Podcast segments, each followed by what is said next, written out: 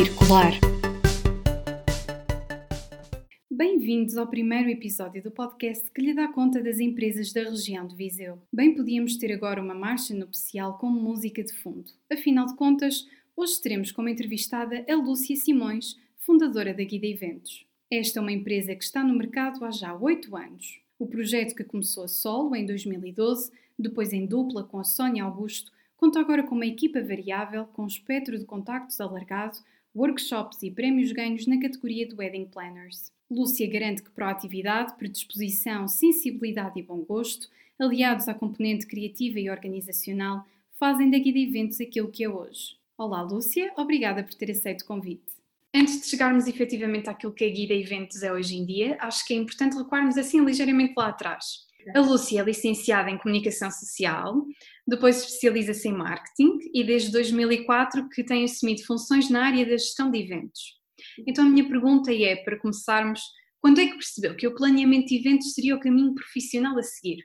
Sempre teve esse gosto ou foi algo que foi surgindo? Eu acho que foi algo que aconteceu na minha vida, sempre foi surgindo. Olha, desde, desde a infância, na verdade, desde aquelas coisas hum, muito naivas que nos acontecem, desde participar em teatros, ou participar em concursos de, dança, ou as atividades na escola, ou organizar essas coisas, eu sempre estive muito envolvida na parte da organização. Uh, surgia-me a ideia do género, ok, este ano devíamos fazer uma viagem de estudo ao Jerez. Eu é que mexia aos cordelinhos para falar com os professores e com o conselho diretivo, e ia na frente e preenchia o que tinha que preencher e fazia as coisas acontecer. Depois, no curso, eu, eu fui para a comunicação social porque tinha muito gosto pela, pela escrita e, e, achava que tinha tudo a ver comigo ser jornalista. Wrong, nunca fui dada a, factos, nunca iria muito, nunca iria funcionar muito bem por aí. Sempre fui muito criativa. Durante o curso tínhamos várias disciplinas, como é óbvio, e numa delas que tinha a ver com um, acho que era expressão artística, qualquer coisa assim do género, expressão. E era com o professor Fraga, que é ensinador de teatro, e na altura ele estava hum, a preparar uma peça de teatro para o Teatro da Trindade, no, no Inatel, e coincidiu com a nossa altura de estágios. E na altura tínhamos que escolher uma entidade para estagiar, toda a gente estava a escolher SIC, TVI, que eram canais que ainda eram muito novos na altura, e hum, eu estava assim um bocadinho perdida, que não sabia muito bem para onde é que havia de estagiar. E o professor Fraga convidou-me, porque não, ir estagiar em produção, em produção de eventos, uh, lá no Inatel. Eu olhei, porque não? E deixei-me, não foi uma coisa que eu decidi, foi uma coisa que me aconteceu. Um, e depois a partir daí foi sempre a crescer, foi sempre a aprender, a aprender, a aprender com a prática. O curso de Comunicação Social, efetivamente, veio-me demonstrar para, o, o que é, para o que é que eu tinha sido talhada, no fundo.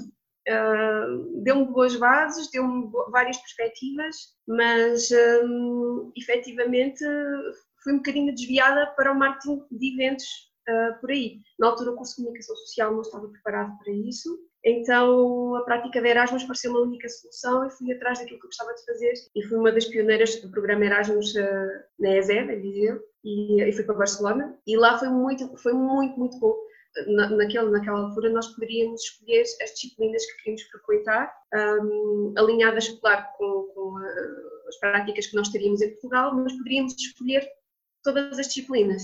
Então eu experimentei muita coisa ligada às artes, como fotografia, como expressão dramática. No fundo, fui para me experimentar para o que é que eu tinha jeito. E uma dessas coisas foi mesmo também marketing cultural. E eu apaixonei-me completamente. Aí percebi que, ok, eu tenho que ir por aqui, eu tenho que ir pelo marketing, aplicar o marketing à cultura ou, aos eventos, ou que seja, porque os eventos estão muito relacionados com a cultura, é fazer acontecer, no fundo, são artes culturais. E então foi por aí. A partir daí comecei sempre a especializar nisso, com formações mais ou menos formais, mas sempre foi esse o meu caminho. Depois, em 2012, criou o blog Guida Eventos. E desde então que opera com este formato em Viseu, não é? E porque, e porque é que é avançar com este projeto em Viseu? Sente que de alguma forma havia essa necessidade na região? Olha, hum, numa primeira fase, eu não analisei se havia uma necessidade na região. Foi uma necessidade pessoal. Eu, na altura, estava como diretora de marketing da FNAC Viseu e eu senti uma grande necessidade de, ok, eu preciso de janelas, eu preciso de alguma coisa que me dê perspectivas exteriores, preciso de aplicar tudo aquilo que tenho recebido ao longo destes, destes anos, preciso de confluir todas as minhas artes de interesse e todas as minhas curiosidades. Porque eu estava muito dispersa em tudo aquilo que eu gostava eu estava sempre a receber pessoas que criavam e vivia numa ânsia constante de eu própria criar. E então, de repente, num contacto muito, muito informal com o blog de eventos e, e com casamentos, que na altura também fui, aquilo de repente fez-se luz na minha cabeça. Foi uma noite de insónia, eu digo isto muitas vezes. Foi, foi uma noite em que não conseguia dormir, em que de repente a noção do que é que eu tinha que fazer e confluir isto tudo no mundo dos casamentos pareceu-me óbvio. Eu, nos, fazendo casamentos, eu poderia pôr mãos à obra, poderia criar, ao mesmo tempo tinha uma marca que precisaria de promover e de ativar, e daí precisaria do, do marketing, e uh, precisaria, precisaria de gerir e, e, aplicar tudo aquilo que eu tinha, tinha conhecimento. Então foi, foi uma explosão, assim, um brainstorming muito solitário, mas muito óbvio.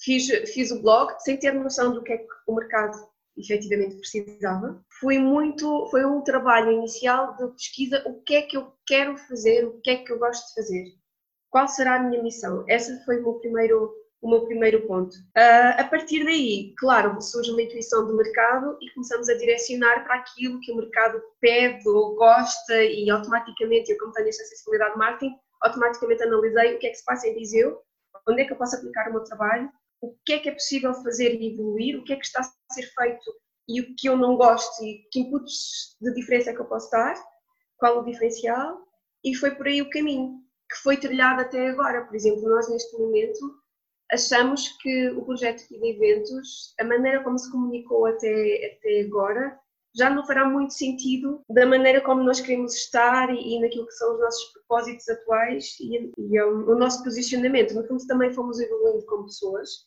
A marca também tem que evoluir connosco. E se até agora a Guia Eventos comunicou de uma maneira muito eclética, um, nós neste momento sentimos a necessidade de direcionar muito mais para nichos do mercado, para um nicho do mercado, fechar mais, um, mas fazemos efetivamente mais aquilo que gostamos eh, para as pessoas que gostam daquilo que nós fazemos. Porque também percebemos que o nosso mercado não se fecha só em Viseu. Nós temos toda uma gama de clientes que está espalhada pelo mundo, que pode escolher através de nós Viseu para casar, ou esta região para casar. Nós já estamos a falar de uma, numa perspectiva, num espectro de região. Nós defendemos muito a região centro, que nos dá possibilidades e nos tem dado possibilidades de trabalho muito grandes, desde o mar à serra, ao rio, às vinhas, Sentem que os vossos clientes, quando vos procuram, quando procuram a guida, vão à procura do quê? Da, da personalização, do detalhe, da, dessa organização? Fomos pioneiras em comunicar por blogs, por redes sociais, que neste momento já não são novidade nenhuma. Já, já todos os nossos parceiros e concorrentes fazem isso. Mas nós fomos pioneiras. Demonstrarmos como é que se poderia fazer. Pronto, essas são as art skills, esse conhecimento técnico. Uh, isso foi óbvio logo numa fase inicial Uh, mas nós sabemos que o cliente que nos procura, procura-nos pelas nossas soft skills. Lá está, essa uh, a atenção ao detalhe, a intuição posta no produto, a elegância, a noção, toda esta formação artística também que eu tive de base, tudo aquilo que eu te dizia que fui buscar em termos de formação e o meu caminho, claro que está implícito, eu tenho noção de fotografia, trabalho para a fotografia. Eu muitas vezes penso no arranjo floral, como é que ele vai resultar ou não numa fotografia. Esta coisa dos ângulos, não é uma coisa que eu me esforço, é uma coisa que sai naturalmente e quando eu paro e olho, olha que bonito, que aquilo vai mesmo na linha do já, está mesmo bonito. E são coisas que às vezes é do tipo, para o cliente final ele não tem este conhecimento técnico, não tem esta capacidade de análise técnica de, de se uma coisa está bem feita, se está harmoniosa ou não, se aquele arranjo orgânico e que está desconstruído, se, se, se obedece às linhas de construção ou não, mas nós temos esta noção, esta leitura. O cliente só tem aquela coisa de, de reconhecer as subtilezas no, na impressão de estar bonito e de estar diferente e de causar uma certa estranheza.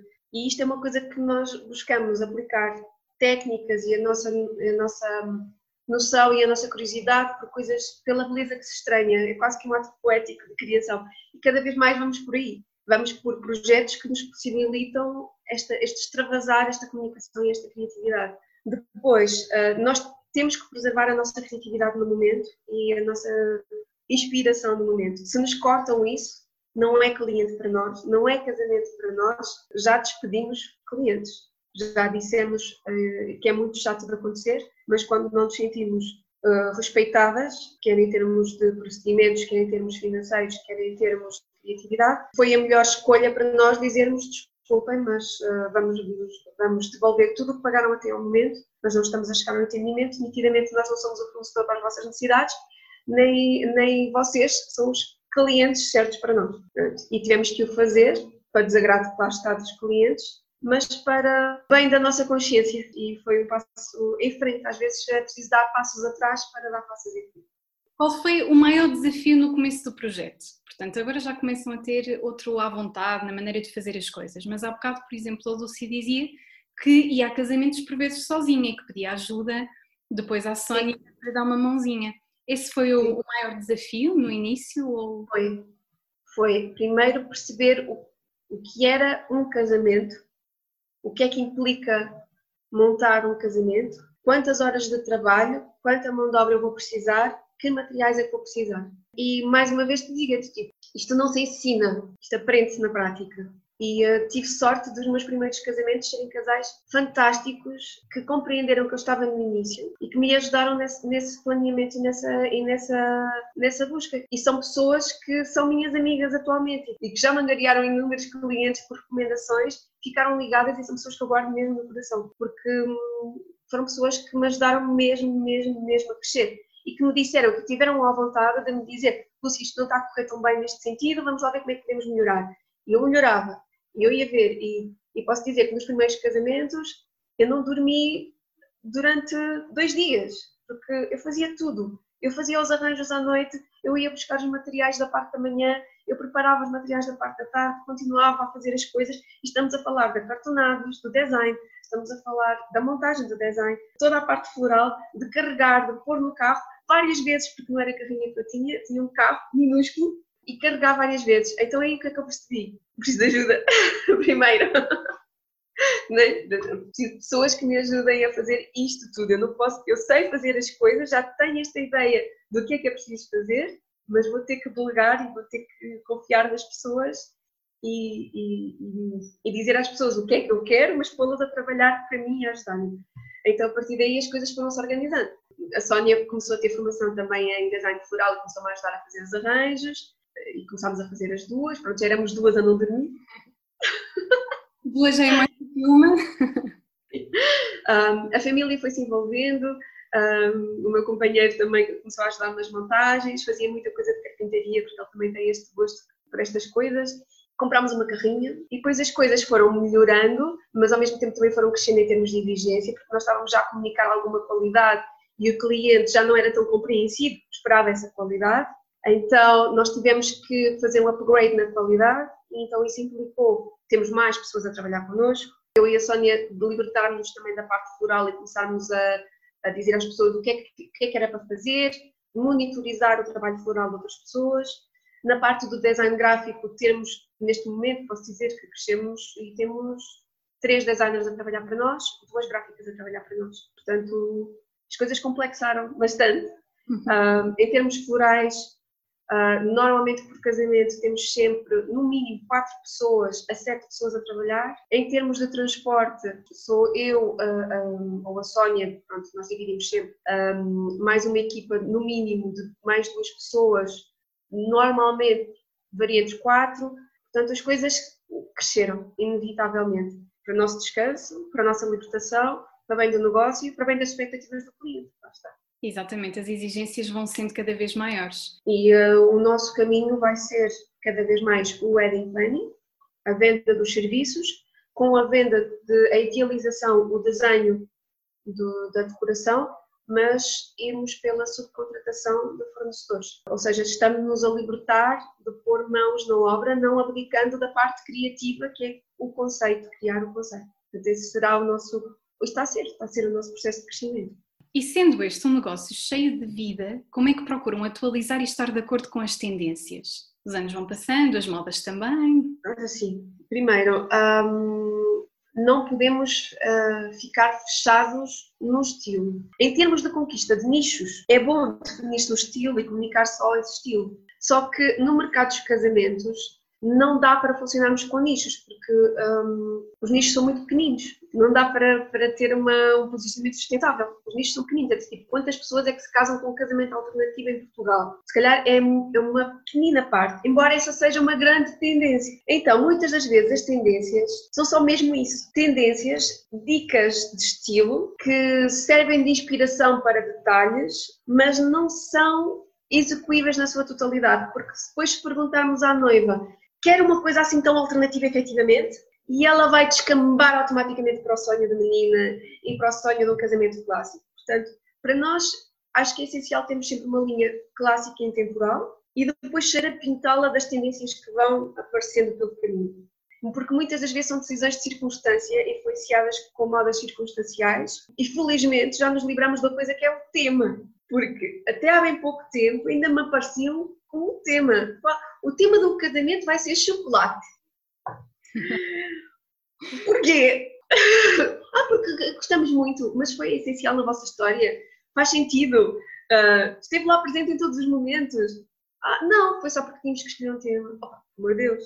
Né? Daqui por um tempo crescem, são pessoas maduras e vão perguntar para que raia quer foi o chocolate. O tema do nosso casamento, ainda para mais em plano agosto, quando o chocolate derrete. Um, a questão é que a experiência também, já são, já são oito anos disto, e permite-nos identificar o que é que é passageiro, do que é que é efetivamente algo que é o apurar da elegância. E felizmente, maior parte das tendências que têm surgido ultimamente tem sido um apurar de gosto, de elegância, na escolha dos materiais. Já não serve só um castiçal de vidro, um castiçal dourado. Tem que ser, se calhar, um castiçal com algo mais de design mais apurado, design de autor, que faça sentido naquela quinta, que tenha a ver com o contexto do local e com o contexto das pessoas. Sei que também tem a preocupação de fazer escolhas amigas do ambiente. É Sim. É fácil uh, adaptar esse espírito ecológico na zona de Viseu? Em que medida é que também vocês fazem essa proteção? ok, não, não é fácil. Eu espero que seja mais fácil depois disto tudo, depois desta crise que estamos a viver. E, uh, e, e, sempre foi uma preocupação minha. O que é que nós fazemos com os desperdícios? O que é que nós vamos fazer com o flor? O que é que nós vamos fazer com isto? O que nós vamos fazer com aquilo? Uh, porque é que nós vamos estar a pôr plástico em lembranças, por amor de Deus, para além de não ser bonito, do tipo vai poluir, as pessoas vão ter mais um plástico para ali. Uh, sempre defendemos coisas consumíveis que as, que as, pessoas pudessem consumir ou reutilizar. Uh, uma das nossas ações foi um, tentar com que as pessoas oferecessem árvores e então uma das, das nossas ações foi, ok, se vocês nos comprarem árvores para oferecer, nós oferecemos a mesma quantidade de árvores a uma associação para plantar.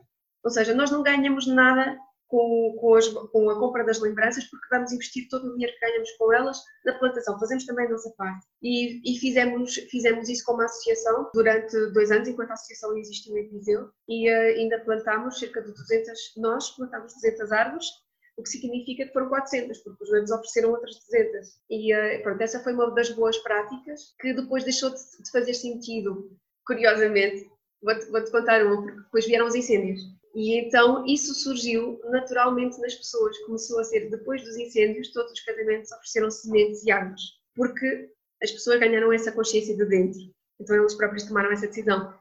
E nós poderíamos nos ter aproveitado dessa situação para promover aquilo que já fazíamos, mas olhamos para essa situação como ótimo, as pessoas já estão a fazer isto por eh, vontade própria, deixou de fazer sentido nós promovermos isto. Mas surgiram outras preocupações, nomeadamente com o, o que é que nós fazemos com os desperdícios da, das nossas montagens.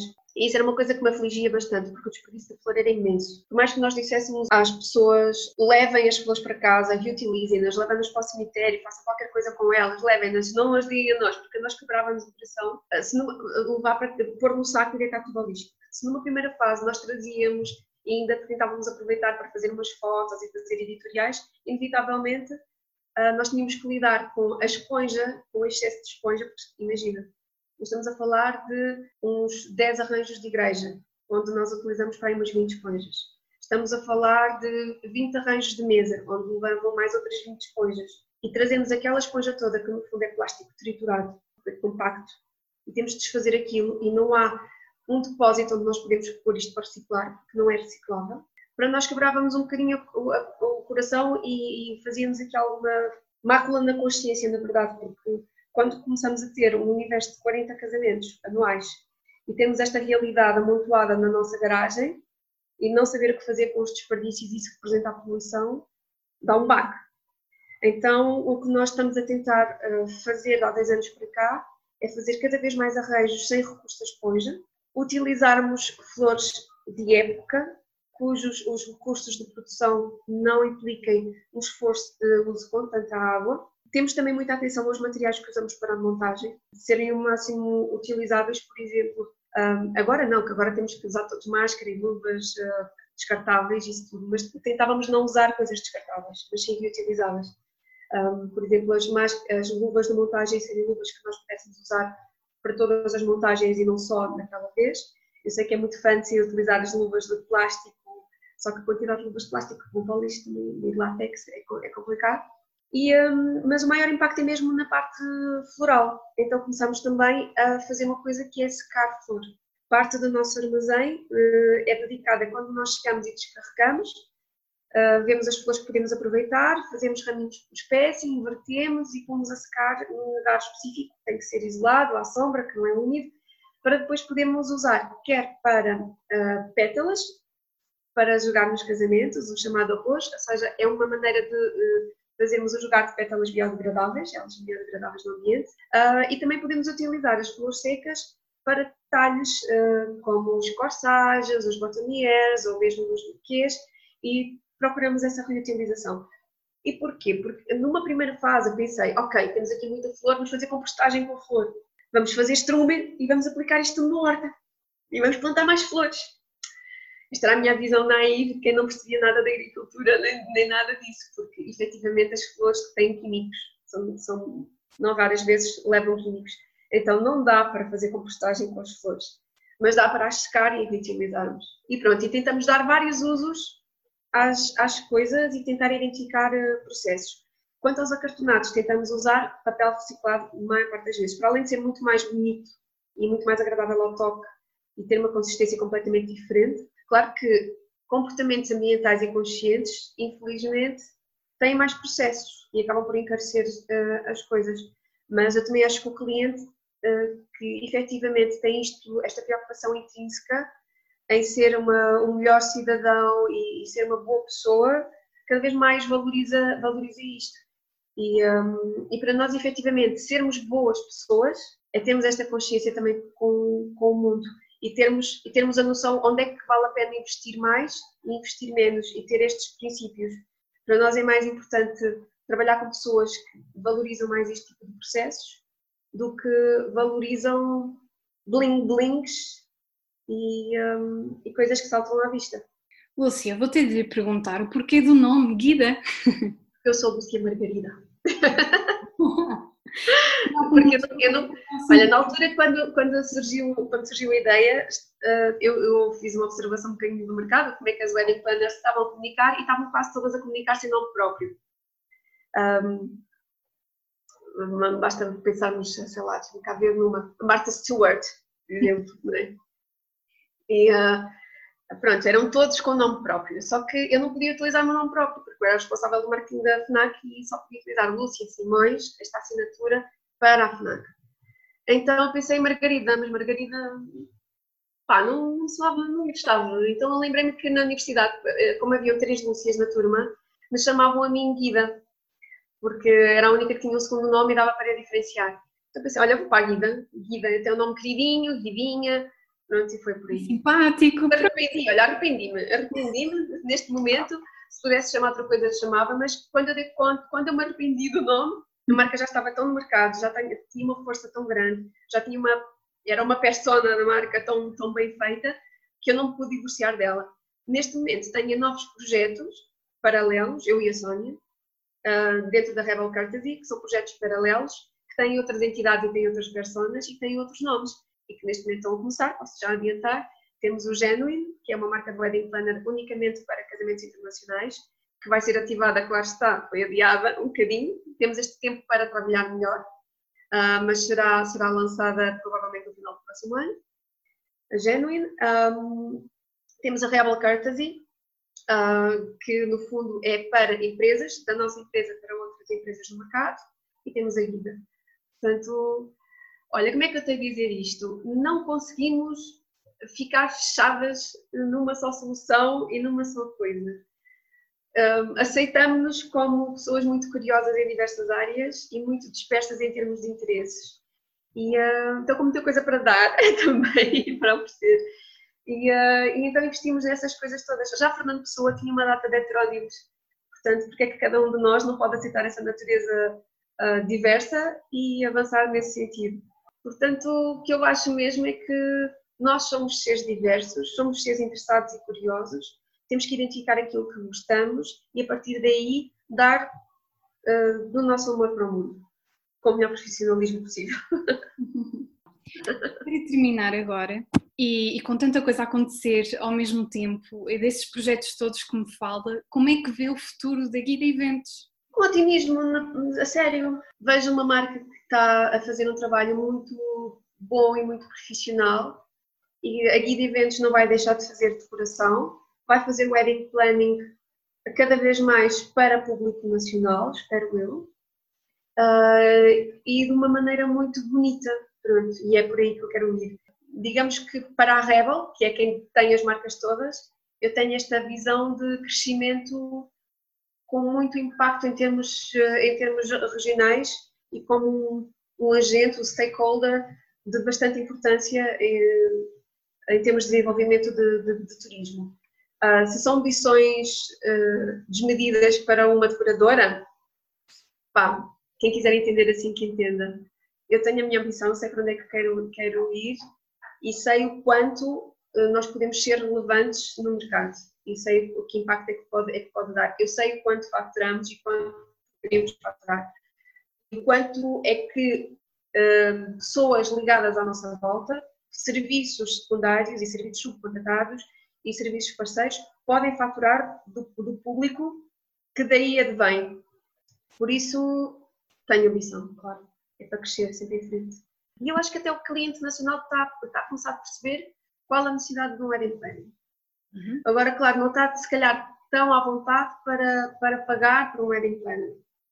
Mas quando se, se aperceber de que ao contratar um wedding planner poupa dinheiro e poupa stress e frustração, se calhar vai olhar com outros, com outros olhos. Eu acho que é uma questão de tempo, porque começando a acontecer os primeiros casamentos com o wedding planner, vai se tornar um serviço essencial, como foi a decoração.